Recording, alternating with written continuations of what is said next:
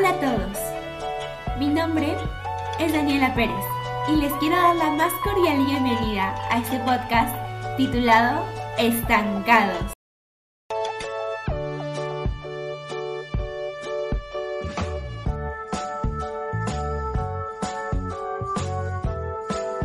Vamos a estar platicando temas sobre la pandemia del coronavirus, más conocido también como COVID-19, y sobre un dilema moral que algunas personas enfrentan día a día.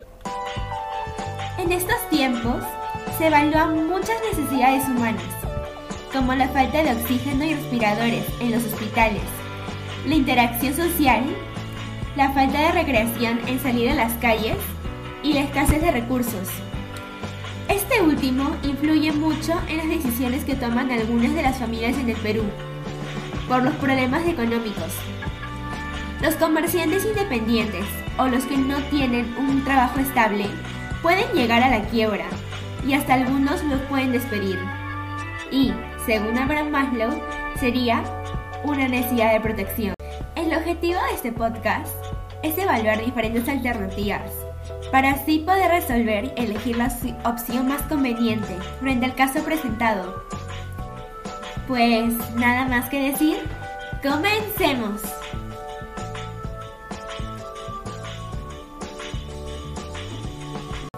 Continuación, les presentaré el siguiente caso, que me llegó vía email de alguno de los oyentes con su respectiva pregunta.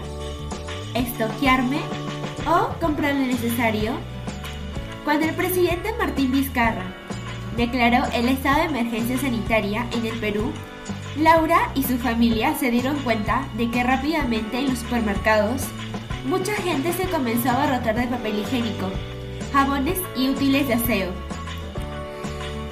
Y se los llevaban a sus casas. Laura estaba muy confundida. No sabía si hacer lo mismo que esas personas, llenarse de papel higiénico o solo comprar lo necesario estaba estancada entre dos opciones. Ella sabía de que si compraba más útiles de aseo y limpieza, iba a tener más protección para ella y su familia. Pero también pensaba en las demás personas, que algunas sí necesitaban estos artículos mucho más que ella, y quería dejárselos e incluso donar sus propios electrodomésticos para las familias de pocos recursos. ¿Qué debería hacer Laura? Luego de compartirles la problemática, observamos que esta situación presenta varias aristas por analizar, y cada una de ellas con un punto de vista diferente. Abordaremos el tema analizando cada opción con sus respectivas ventajas y desventajas.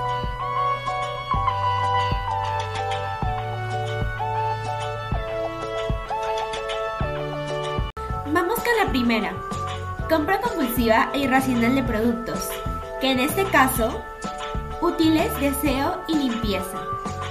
¿Qué puntos encontramos?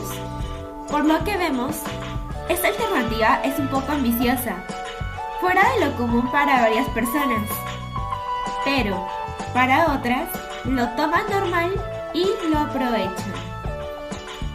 Aunque digamos que también es una forma de proteger a su familia y a ellos mismos. Valores detectados. La protección. Se preocupa e interesa por su familia. Quiere lo mejor para que estén sanos y salvos. Los antivalores detectados. Antipatía. La indiferencia por los demás. Y además, esta crisis provocó el temor y la ansiedad en las personas, llevando a la compra compulsiva. Seguimos con la segunda. Comprar lo necesario. ¿Qué puntos encontramos?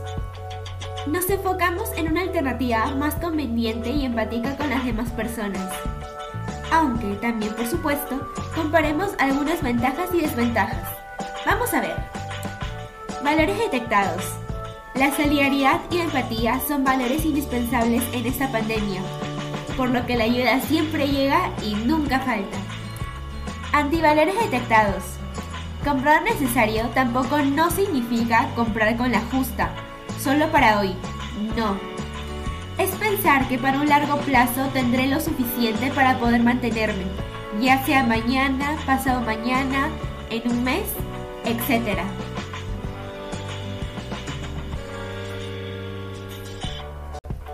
En mi opinión, si yo me encontrara en esta misma situación, lo que haría es que primero pensaría, como todos, en mi familia y en mí. Pero también soy de esas personas que no se lo guarda todo para ella sola. Pienso en los demás y me solidarizo con ellos, ayudando en lo que puedo.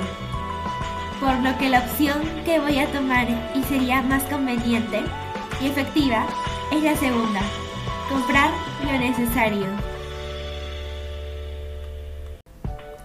Esta pandemia nos deja claro que no estamos preparados para afrontar una crisis de esa magnitud, lo que trajo acciones irracionales como consumidores, generados por el pánico de enfrentarse a una enfermedad desconocida.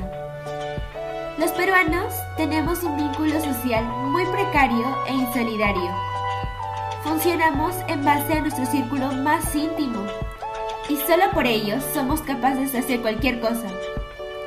Nos es muy difícil funcionar como colectividad. Cada quien actúa por su cuenta, por lo que es importante fortalecernos como personas para poder ayudar a otros. Aquí dejamos algunas acciones concretas que nos pueden ayudar. Primero, infórmate bien sobre la enfermedad del COVID-19, ya sea síntomas, medios de contagio y la prevención. Segundo, no te dejes llevar por información falsa y alarmistas. Tercero, mantiene la empatía y solidaridad en todo momento, pensando siempre en el bien común como parte de una sociedad.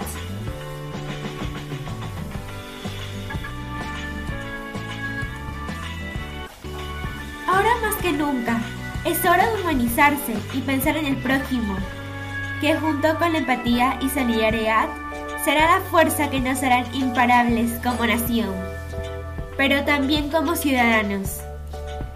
Los peruanos necesitamos construir un mejor vínculo social, pero para eso se requiere primero conseguir muchas otras cosas.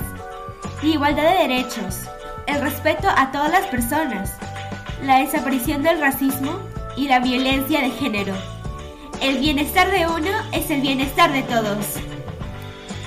Muchas gracias.